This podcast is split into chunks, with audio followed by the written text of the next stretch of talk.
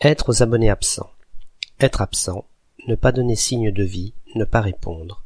Être parti, évanoui, inconscient. Aujourd'hui, la magie des technologies modernes nous fait souvent oublier qu'autrefois, le fonctionnement de certains services était loin d'être simple.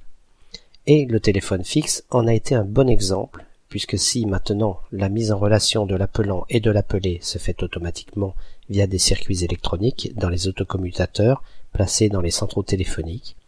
Elle était auparavant faite de façon manuelle. Une opératrice recevait un appel de M. Dupont qui lui disait vouloir joindre M. Durand.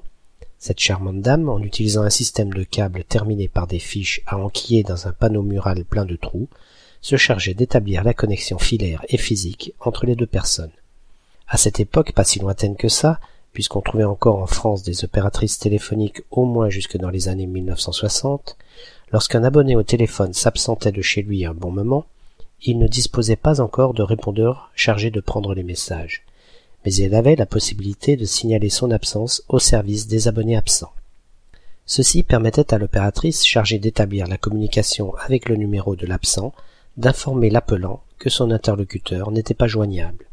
Pratique pour l'époque, ce service a maintenant disparu, mais par une image plaisante et depuis le milieu du XXe siècle, on pouvait dire de toute personne qui ne donnait pas signe de vie ou qui ne répondait pas, quelle qu'en soit la cause, personne réellement absente ou bien inconsciente, qu'elle était aux abonnés absents.